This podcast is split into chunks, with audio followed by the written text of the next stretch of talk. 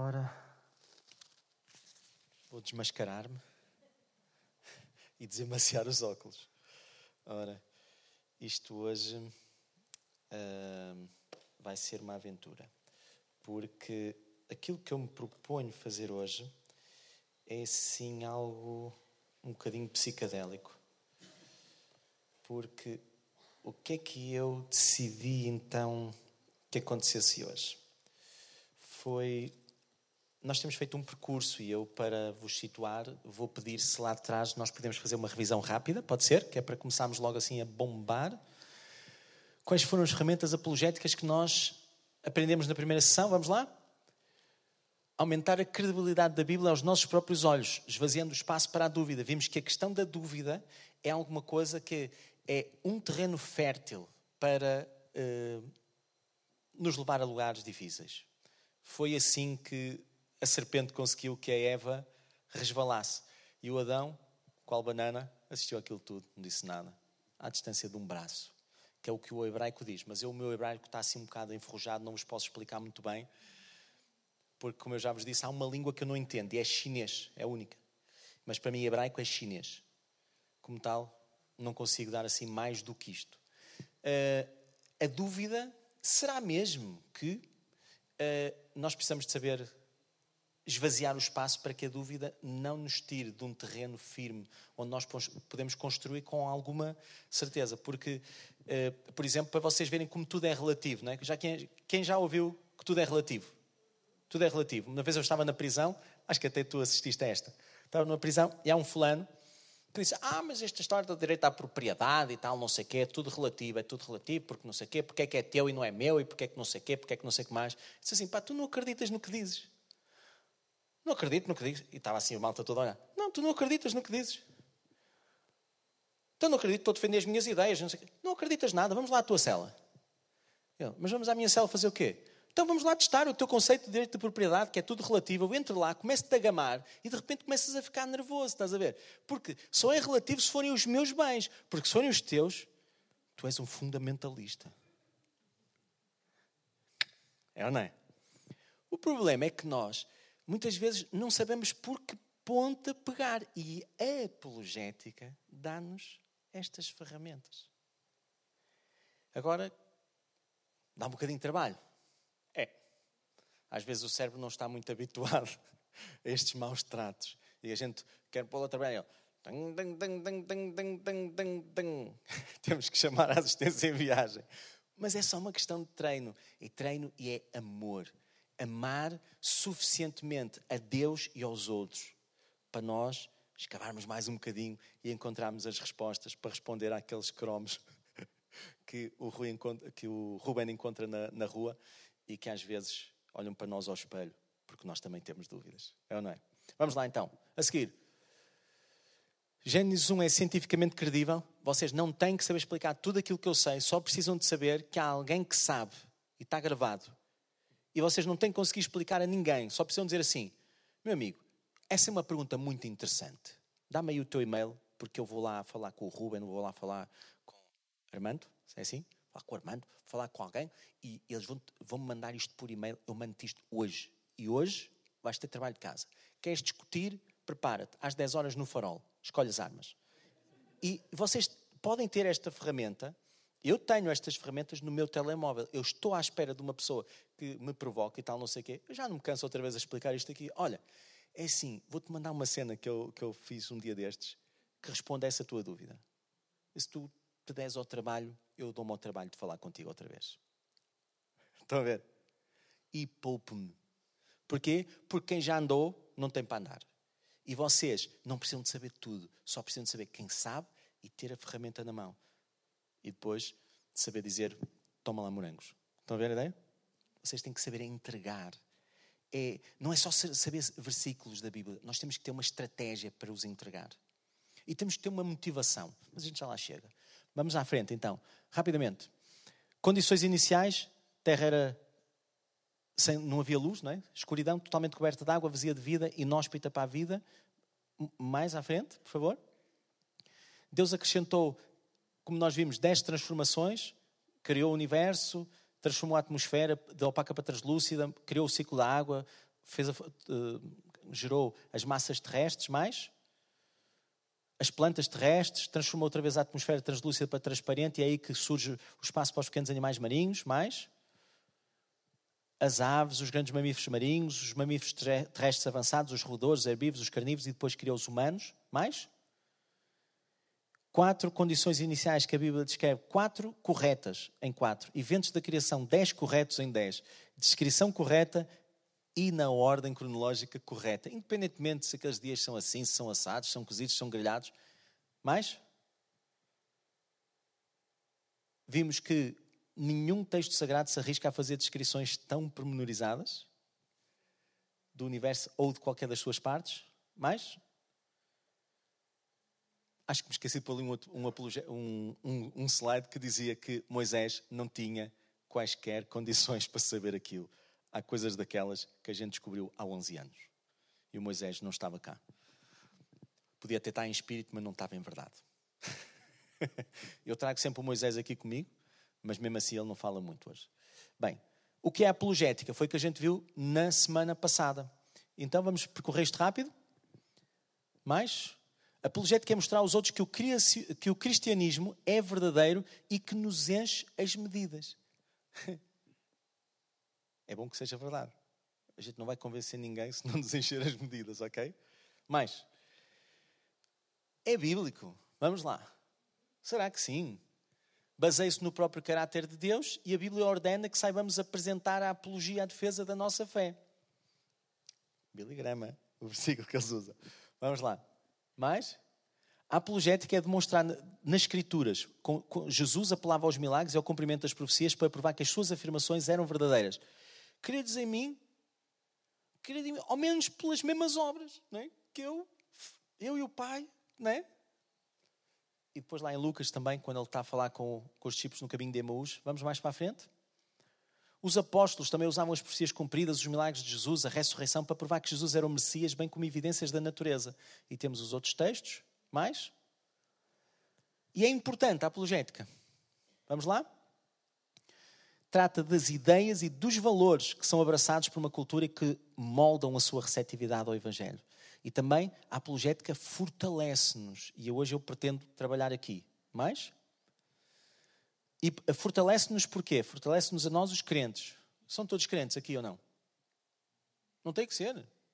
Bom era que não fossem. Tínhamos aqui um trabalhito mais giro, não é?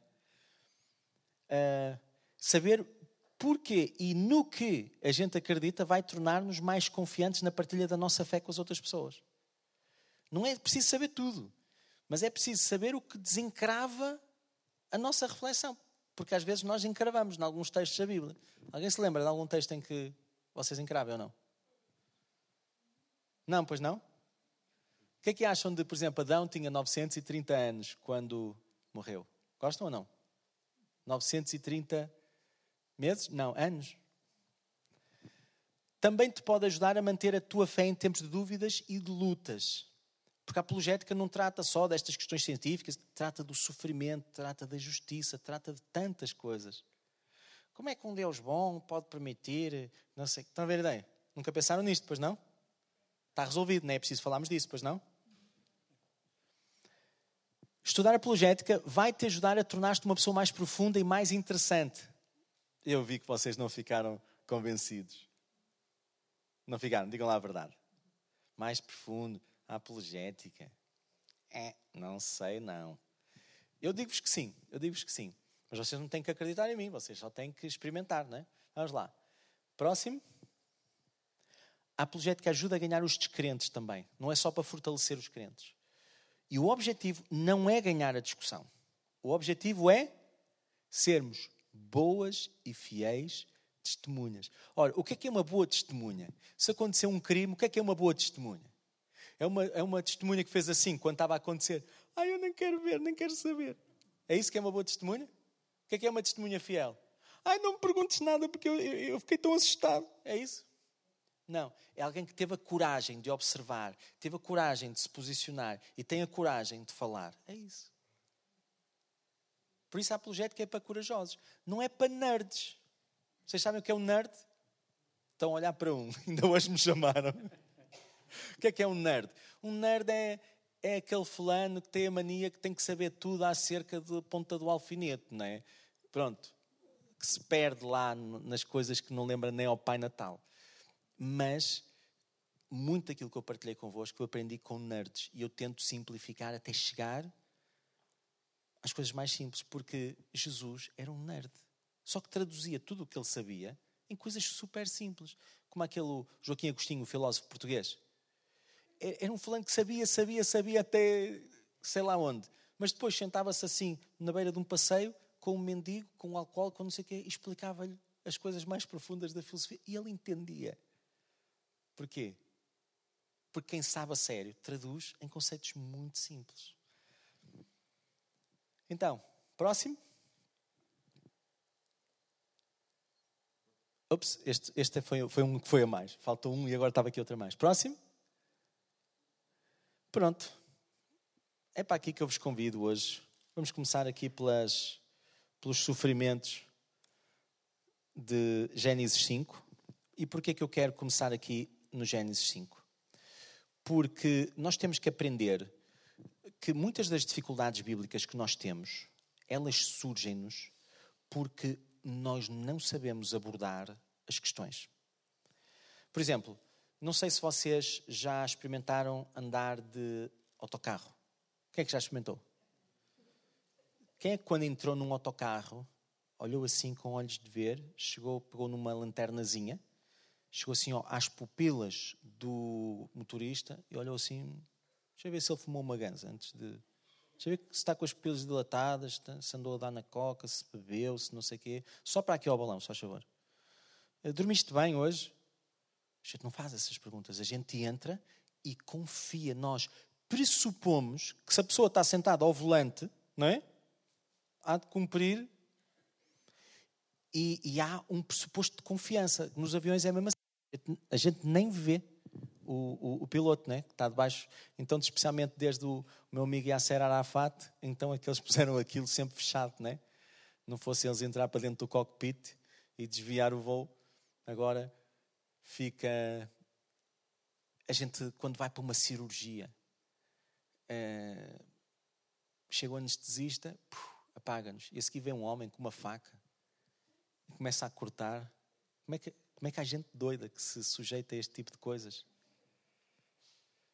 Sabem que isto responde a perguntas apologéticas? Há algum propósito no mal? Há algum propósito em o deixarmos esfaquear? Quando vocês veem uma pessoa com uma faca a correr na vossa direção, o que é que vocês fazem? Mas vem um, vem um fulano assim calmo, pega num bisturi, ou então, não estou a falar de uma autópsia, estou a falar de uma. Bem, complicado. Mas a gente entrega-se. Porquê? Porque nós abordamos com confiança. E quando nós entramos na palavra, nós entramos com confiança, eu vou-vos dizer sim. Nas partes onde nós nos sentimos confortáveis, sim. E como é que é com as partes com que nós não nos sentimos confortáveis? Querem que eu vos conte um segredo? Não. Não abordamos com confiança. Eu não vou usar esta Bíblia porque ela, como é nova, ela está sempre a fechar. Então vou usar antes esta, que não se fecha, está bem? Já tinha aberto no sítio e fica para a próxima usar. Portanto, eu acho isto muito giro, Gênesis 5, porquê? Vejam só, este é o livro das gerações de Adão. No dia em que Deus o criou, o homem, à semelhança de Deus o fez, macho e fêmea os criou, os abençoou, chamou o seu nome Adão no dia em que foram criados. E Adão viveu 130 anos e gerou um filho à sua semelhança. Um bocadinho tarde, não é? Mas pronto, ok. Até aqui a gente ainda consegue ou não? 130 anos gerar um filho. É?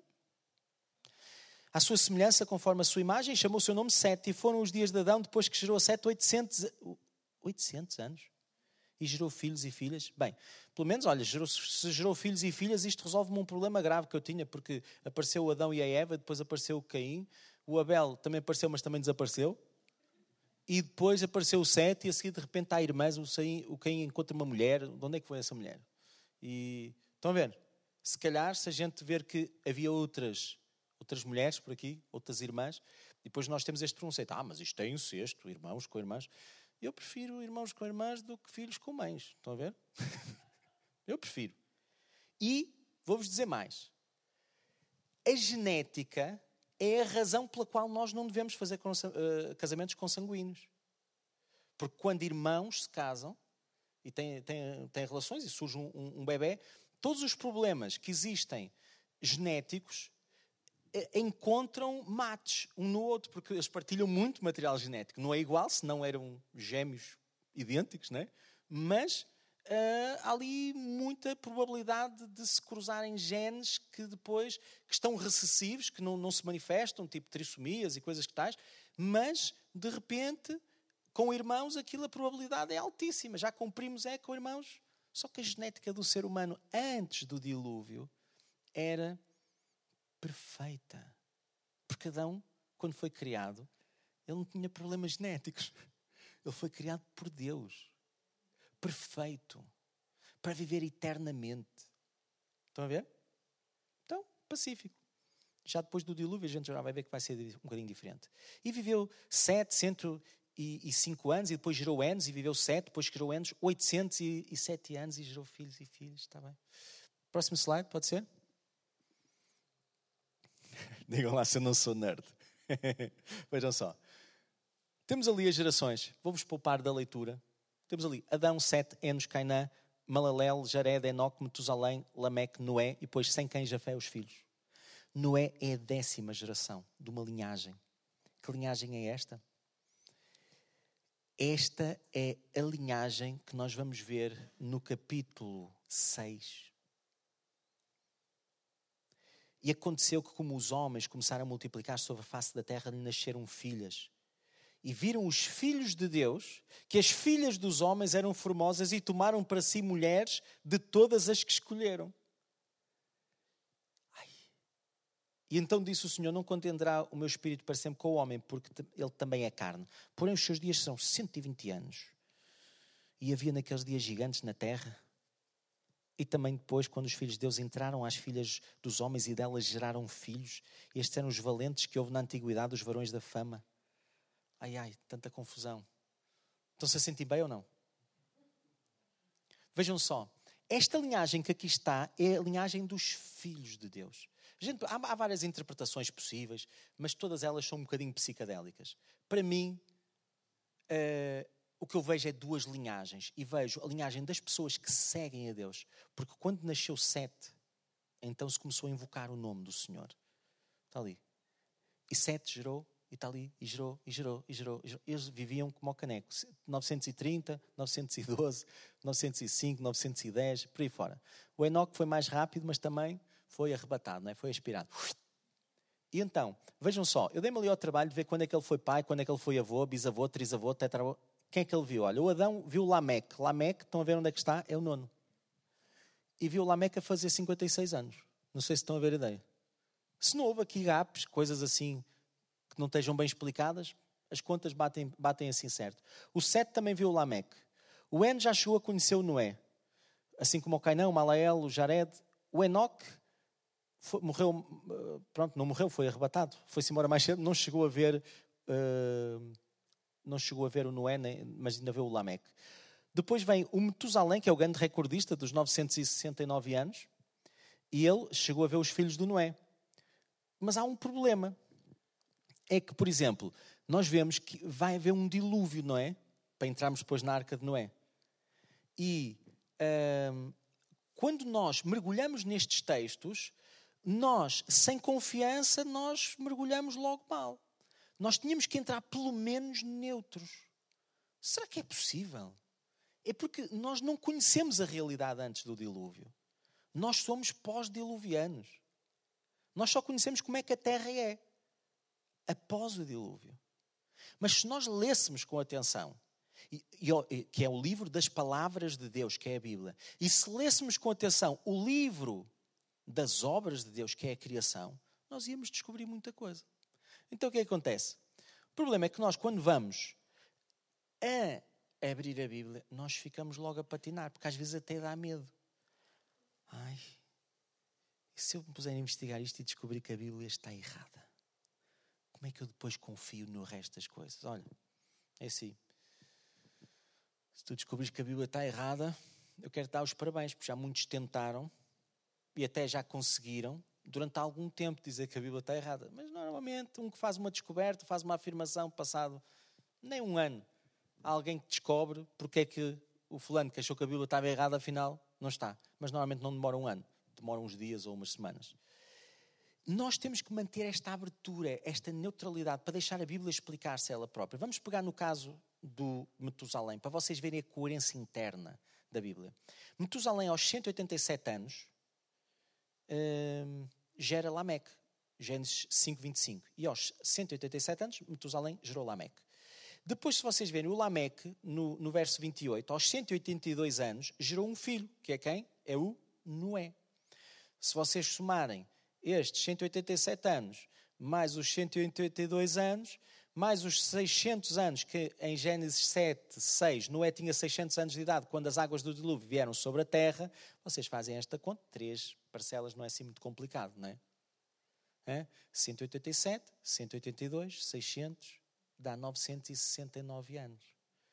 Ele nunca poderia ter mais do que quando houve o dilúvio. Vocês entendem? Ele ou morreu no ano do dilúvio, ou morreu quando chegou o dilúvio, porque ele não creu e não entrou na arca. E que, que linhagens são aquelas? Aquelas linhagens são. Hum, quando os homens, diz o verso 6, começaram a multiplicar-se na terra e lhe nasceram filhas, os filhos de Deus viram que as filhas dos homens eram bonitas e escolheram para si aquelas que lhe agradaram. O que é que aconteceu? Os filhos de Deus, os da linhagem que seguiam a Deus, começaram a catrapiscar as moçolas que por lá andavam, que eram das filhas dos homens, as descendentes do Caim e dos outros filhos e filhas que por lá andavam, dos que não invocavam a Deus e começaram a misturar-se. Quem é que já ouviu falar do Romeu e da Julieta? É? Shakespeare? Estão a ver? Quem é que era o Romeu e a Julieta? Eram descendentes de uma mesma família, desavindo, em ramos desavindos há gerações. E quando duas linhagens que não se cruzam por um preconceito, por uma zanga, por qualquer coisa, ou por uma separação geográfica, se voltam a cruzar mais à frente, há genes que são recessivos que se voltam a encontrar e podem emergir. E aqui diz que surgiram os varões da fama, guerreiros espetaculares, com estatura, com constituições físicas espetaculares. A gente conhece isto do mundo da ciência. O que é que acontece? Vocês lembram-se lá de Gênesis 3,15, em que diz que quando Deus nos dá o proto-evangelho, nos dá que uh, a semente da mulher iria esmagar a cabeça da serpente. E disse o Senhor: Por causa da perversidade do homem, o meu espírito não contenderá com ele para sempre. Ele só viverá 120 anos. Deus olhou para a terra e viu como a coisa estava. Os outros humanos que não escolhiam invocar o Senhor começaram-se a misturar com a linhagem dos que conseguiam. E isto chegou a um ponto em que sobrou um homem. Verso 5: O Senhor viu que a perversidade do homem tinha aumentado na terra e que toda a inclinação dos pensamentos do seu coração era sempre e somente para o mal. Então o Senhor arrependeu-se de ter feito o homem sobre a terra e isto cortou-lhe o coração. Mais outro problema: o Senhor arrependeu-se. Quando nós nos arrependemos, arrependemos-nos do quê? Das asneiras que a gente faz. E Deus, quando se arrepende, arrepende-se de quê? Das asneiras que Ele faz? Deus faz asneiras? O que é que é arrepender-se para Deus? É Deus mudar de ideias. Não de um erro que cometeu, porque Ele não comete erros, mas Ele criou coisas, pessoas, que têm vontade, que podem escolher. E nós podemos escolher estar aqui ou podemos escolher estar lá fora, a partir a cabeça de alguém a moer o juízo a alguém. Podemos estar lá fora a ser violentos com alguém, podemos estar lá fora a humilhar alguém, ou podemos estar aqui a aprender a palavra. É ou não é? É uma nossa escolha. Quando nós criamos coisas imóveis, elas ficam como a gente as cria. Mas quando nós criamos filhos, por exemplo, os filhos nem sempre fazem o que a gente lhes diz, não é? E então, Disse o Senhor: Farei desaparecer da face da terra o homem que criei, os homens e também os grandes animais e os pequenos e as aves do céu. Arrependo-me de os ter feitos. A Noé, porém, o Senhor mostrou benevolência. Vocês imaginem, vocês têm uma gase esterilizada, tiram de dentro, deixam a gase cair ao chão. O que é que acontece? O chão fica esterilizado ou a gase fica contaminada?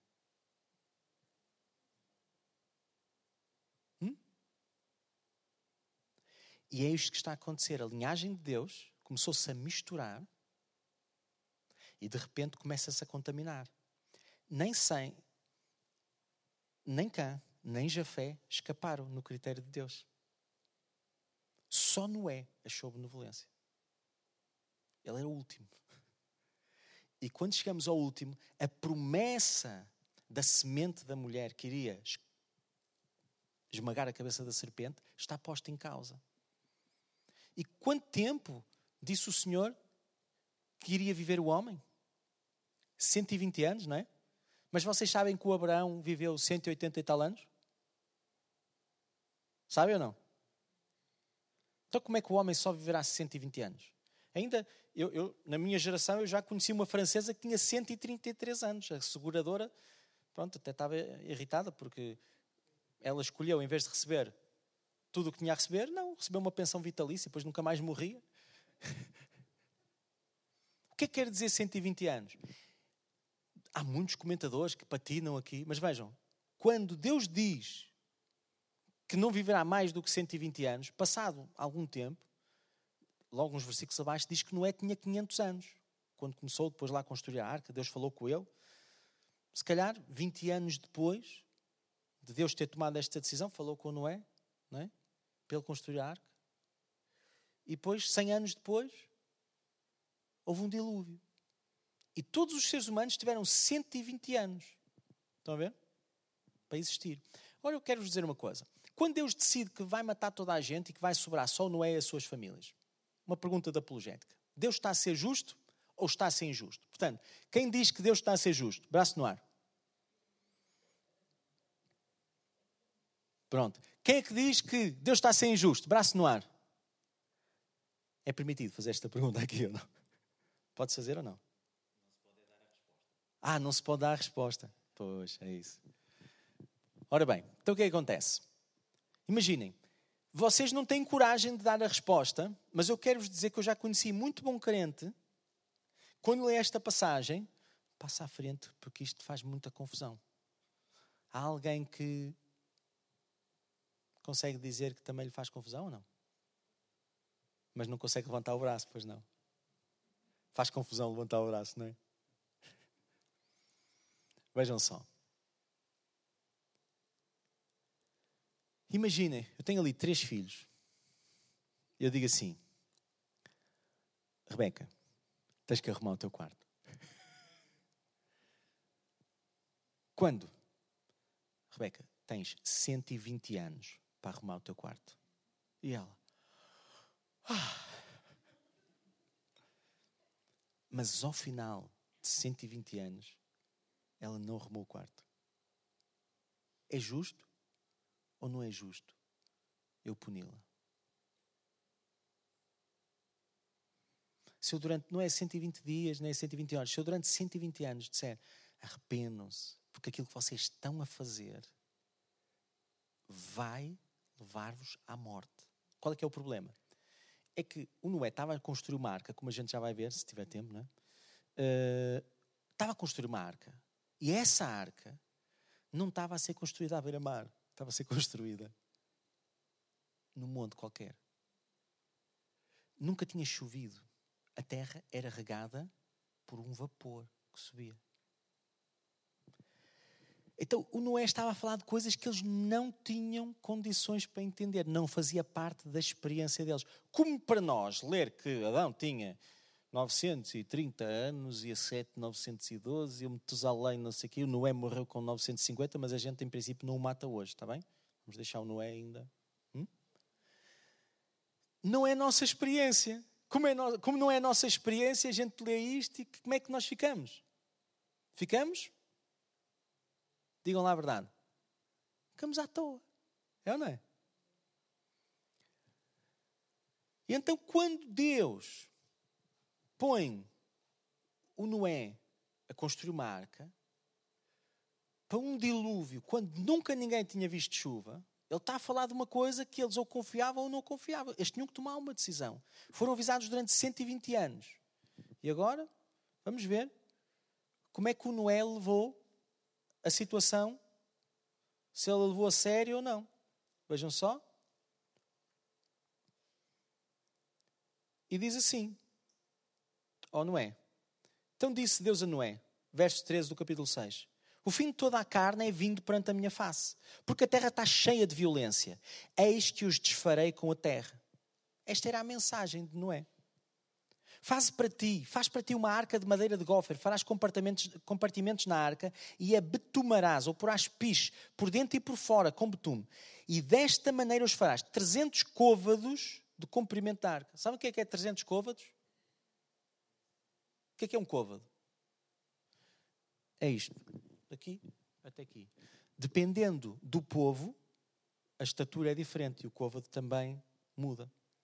Quando nós vamos para um côvado judaico, o côvado judaico tem 48 centímetros. Portanto, 300 vai para tipo 130 e qualquer coisa metros. Mas se nós formos para um côvado egípcio, já tem 52 centímetros. E então, uh, 300 côvados já é 160 e qualquer coisa metros. Estão a ver a ideia? Nas traduções em que dizem metros, normalmente eles vão para o côvado judaico. E está errado. Porque quem é que escreveu isto? Quem é que escreveu o texto que a gente está a ler? Foi o Moisés. E o Moisés era o quê?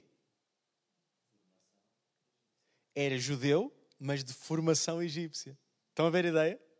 Qual era a medida que ele conhecia? Era egípcia. Era com essa que ele trabalhava.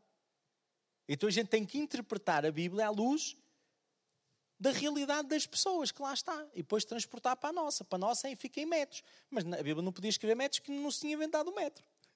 O metro é muito recente.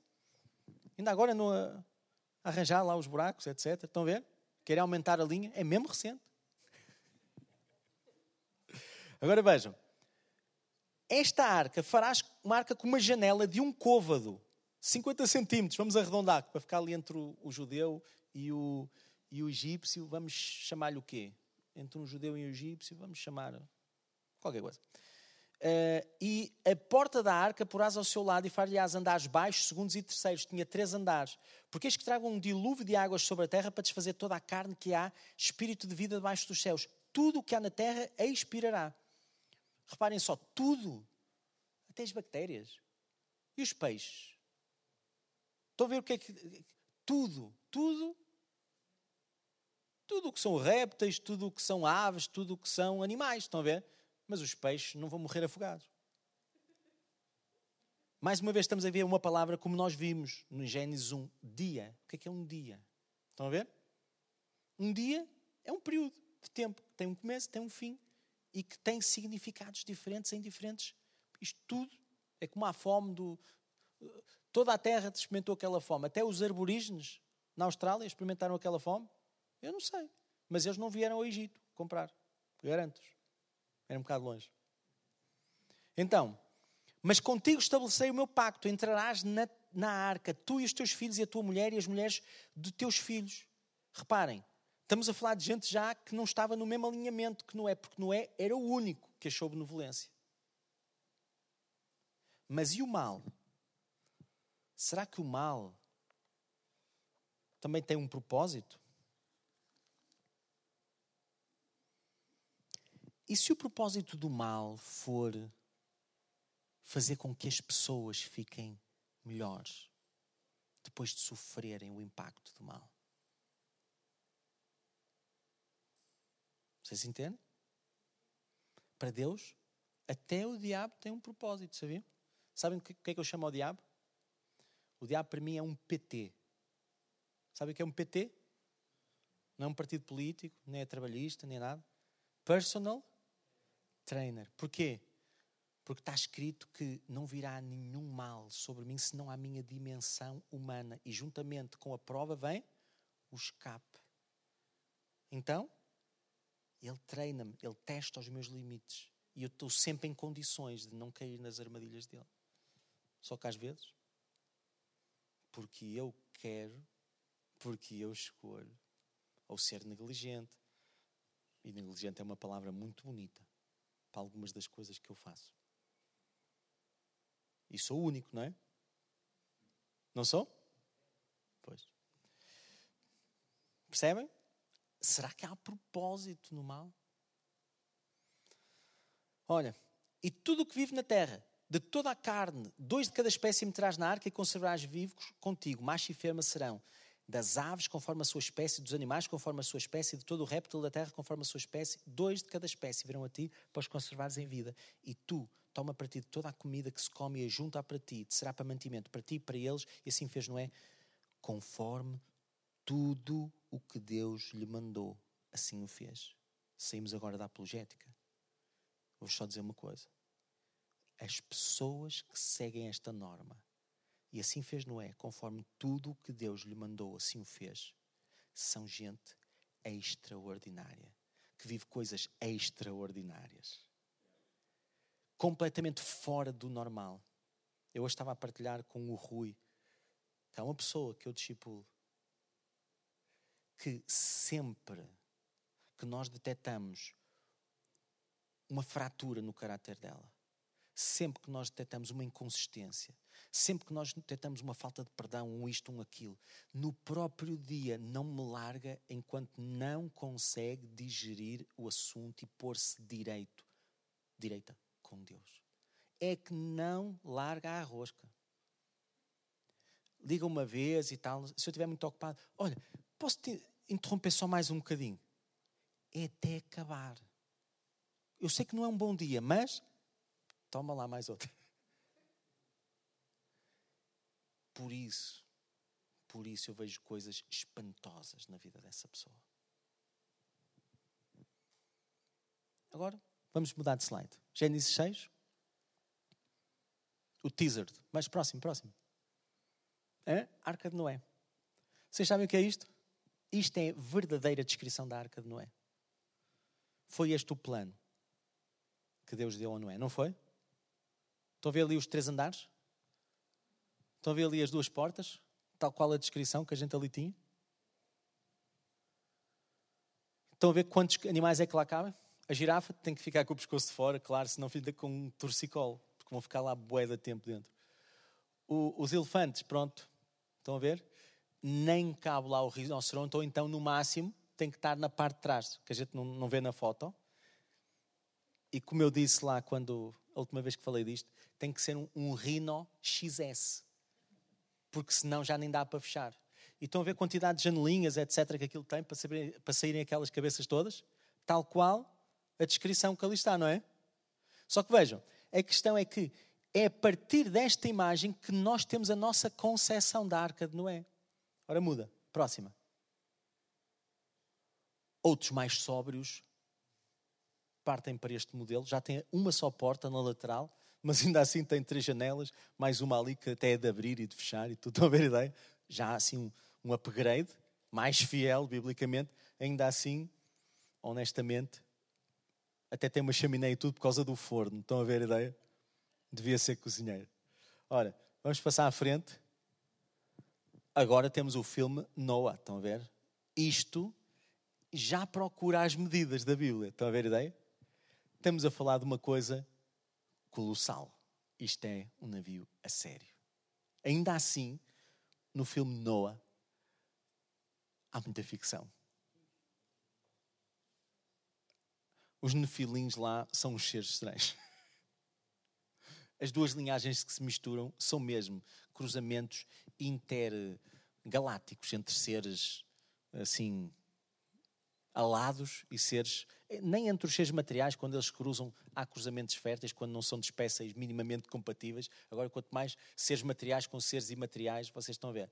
Por isso é que eu nem perco tempo com esse género de interpretação, porque não tem sentido à luz do resto da Bíblia toda, nem do princípio, nem do que vem depois.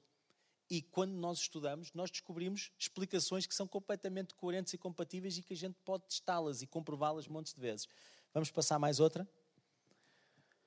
Isto é uma fotografia da Arca de Noé, onde ela foi encontrada. Vocês sabiam que a Arca de Noé foi encontrada?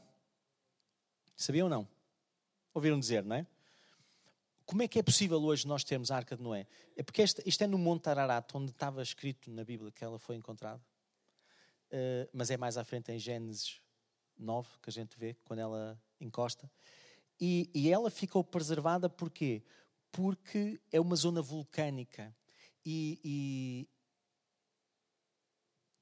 e a arca, ela ficou encapsulada em lava. Em 1960 foi tirada uma foto de satélite, foi capa de revista uh, da National Geographic. Eu infelizmente não consegui encontrar, porque todas estas coisas que vêm credibilizar a Bíblia, elas são de muito difícil acesso na net. muito. Eu já tive e eu ando à procura, mas não consegui encontrar. Que os problemas dos discos caem, essas coisas todas, mas um dia eu hei de lá chegar outra vez. Um, esta cena que ali está aparece numa revista e de repente há uns fulanos que vão lá para provar que não é. Estão a ver a ideia? Preconceito. E vem uma universidade e paga as viagens e vão lá e não sei o que, e estudam e dizem assim: bem, se isto não tiver nenhuma estrutura metálica, porque se é de madeira, tem pregos, estão a ver? Isto é uma estrutura, se isto for uma estrutura amorfa, olha, foi um acidente da natureza, mas se isto tiver um padrão, tipo, mais uns metros, os pregos, estão a ver? Aí a gente diz se é uma estrutura construída pelos humanos ou não. O que é que eles vão fazer? Começam lá a fazer as medições, mais uns metros à frente, e eles, não, não era isto que eu estava à procura. Eles começam, fazem as medições todas Rautatel e chegam à conclusão que é perfeitamente compatível com a descrição bíblica da arca.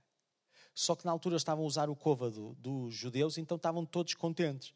Mas quando há lá um fulano que se lembra de testar o côvado egípcio e faz a, desconta as deformações da arca e lhe bate precisamente com os três andares e com mais. Ainda por cima, depois há um terremoto e descobre uma lateral e começa a ver até uh, o tipo de, de, de materiais que, que Noé usa para criar estabilidade no barco e que põe debaixo do piso, do último piso. Se vocês quiserem saber que tipo de materiais é que eram, podem ir ali à quinta, como é que se chama esta quinta? Discovery, o Parque Discovery. E ele eh, trouxe emprestado, não pensa devolver, mas trouxe emprestado uma pedrita de lá dessas e, e testou aquela liga. Ainda hoje não se sabe produzir a liga que ele tem lá naquela pedra. Não, não sabemos que liga é aquela. Porque a gente pensa que o homem era muito primitivo, era mais não sei o quê, mais não sei o que mais, mas depois se a gente lê mais à frente, a gente vê que já tinha vindo a idade do ferro, a idade do cobre, dessas coisas todas, aparecem já com o Davi. A gente é que não sabe cruzar a história. A história que a gente estuda na escola com a história da Bíblia. A gente é que não sabe. E não sabe porquê? Porque dá trabalho. Se dá trabalho, não é bom, é do maligno. Conhece este versículo da Bíblia? Dá trabalho, é do maligno. Bem, tenho que me controlar, não é, Ruben? Eu vou conseguir, hein? vou conseguir. Estava a ver se conseguia era manter isto ligado. Bem, e então, estamos a falar de uma arca que tem 150 metros. 150 metros é, é uma urbanização. Tem 20 metros de largo. Tipo, aí uns 12 ou 15 de altura. Estamos a falar de um prédio com cinco andares. Metem-se 1200 contentores. Mas espera lá, oh isto é um problema, porque é assim. Depois eles passam um ano dentro da arca. Pá, é um bocadinho pouco credível essas coisas, não é? Agora, vamos ver, vamos, vamos olhar para a arca sem preconceito. Podemos começar do neutro? O neutro é, nem acho que é verdade, nem acho que é mentira. Vou só seguir o que está e vou ver se é possível. Vamos ver. O que é que acontece aos animais quando a gente lhes mete, mete por exemplo, um, um urso num sítio escuro e úmido? Estão a ver?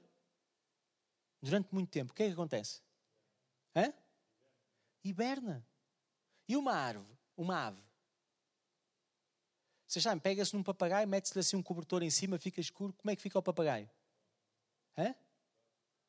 Morre? Fica num estado de torpor. Não hiberna, mas fica tipo num sono que não sai daquilo. Hum? Como é que bate o coração de um urso que está a hibernar? Pum, pum, pum, pum, pum, pum. É assim? Como é que é? É assim. Pum, pum. Morreu? Está vivo? O que é que lhe aconteceu? Hã? Pum, pum. Estão a ver? Porque não gasta quase energia. Agora, vamos ver. Quando um bicharoco está a hibernar, quanto cocó e quanto xixi é que faz? Eu podia dizer número 1 um e número 2, mas não tem tanta piada. Hum? Neste caso, número 2 e número 1. Um. Quanto, quantos dejetos fazem os animais quando estão a dormir? Hã? Fazem de quanto em quantos meses? Não fazem. Simplesmente não fazem. E quanto é que comem a dormir? Também não comem. Então estão a ver os problemas. Ah, e de que tamanho é que são? Vocês, vocês sabem que os zoos, eles também compram animais. Imaginem que a gente queria agora um panda aqui para o, para o Jardim Zoológico de Lisboa. Que tipo de panda é que se ia buscar? Daqueles da China. Hum? Íamos buscar um panda de 2 metros ou íamos buscar um panda pequenino? Pequenino, porquê? É mais giro. É mais barato. Hã? Transporte. Um panda que já seja adulto, ele já se ambientou. Ele já sabe o que é que gosta e o que não gosta. E se a gente o muda de sítio, ele vê tudo diferente, deprime e morre. Mas se for um panda pequenino, ele acha um piadão a estar na China, mas também acha um piadão estar em Lisboa. Porque ele acha um piadão estar a descobrir como é que isto é. Porque ele só se lembra e mal é da barriga da mãe. Estão a ver a ideia? Agora, um elefante é um bicho grande. Chega a ter 3 e 4 toneladas, estão a ver? Mas e quanto é que pesa um, elefante bebê? Sabem ou não? Quando nasce 100 quilos. Já andaste com o colo, não é já? Quase. Dois. Ele andou com dois ao colo. eu sabia, eu sabia. Então, um elefante bebê é muito mais fácil de encaixar na arca. Ocupa muito menos espaço. E vocês sabem, é preciso, acham que é preciso levar os, os gatos todos, os cães todos, os lobos todos, as hienas todas, os leões todos, porque há muitos, montes de espécies diferentes, raças, não é? Só que não é preciso levar todas as raças, porque se a gente, por exemplo, no caso dos lobos, das, dos coiotes e dos cães, que são os três compatíveis, eles criam um grupo chamado, fazem parte do mesmo Baramin, são, são compatíveis. E se nós misturarmos hum, três espécies muito particulares de um cão, um casal de cães, com um casal de coiotes com um casal de lobos, nós conseguimos produzir todas as espécies de lobos, todas as espécies de coiotes e todas as espécies de cães. Estão a ver o número a, a, a reduzir? E se nós começarmos a estudar o livro da natureza, nós vemos que de repente cabe tudo dentro da arca. Eles não têm que levar comida para um ano. Eles têm que levar comida até eles adormecerem e depois quando acordarem. Porque enquanto estiverem a dormir não vão comer. É assim tão descabido? É preciso nós desligarmos o cérebro e sermos acéfalos para acreditarmos naquilo que Deus diz? Vocês entendem? Mas se nós não tivermos coragem, nós nunca vamos descobrir isto. Porque nós vamos ter medo e vamos nos encolher diante do texto bíblico. E vamos passar à frente dizer: este é um assunto, isto é muito complexo. Muito complexo. Mas o que é que acontece? Quando morre a espécie humana, quando morre a espécie humana toda e sobra Noé, a sua esposa, e sobra o Sem, o Cã e o Jafé, de facto era o Sem, o Jafé e o Cã, pela, pela ordem de idades, eles os três já estavam contaminados com as ideias dos outros todos. Só o Noé que. Mas diante do sofrimento, diante da dor, diante do mal que, ele que eles viram, daquele dilúvio, diante do juízo de Deus, daqueles três, houve um que disse: Opa, vou, mas é alinhar-me pelo meu pai. Porque o meu pai era justo e temia a Deus. Ele fazia tudo exatamente como Deus lhe dizia. Eu acho que é por aí que eu tenho que ir. Mas nem o Cã, nem o Jafé alinharam pelo mesmo e disseram: Isto é preciso ter respeito, mas vamos lá viver a vida à nossa maneira. Onde é que nos leva viver a vida à nossa maneira? A seguir o caminho, o mesmo caminho. Mas em todas as culturas existem dilúvios, existem marcas. Até inclusive a palavra salvação em chinês, que é a única palavra que eu sei, também sei Mihao, olá, mas não sei como é que se escreve. Mas o símbolo caractere chinês para salvação é um barco com oito pessoas dentro. Não é, não é caricato. Porquê? Porque lá na história deles ficou uma história de que salvação é um barco com oito pessoas. Mas porquê que são oito pessoas? Não fazem ideia. Mas se nós lemos a Bíblia, nós descobrimos. De alguma maneira, os chineses têm que ser descendentes destes. Estão a ver a ideia?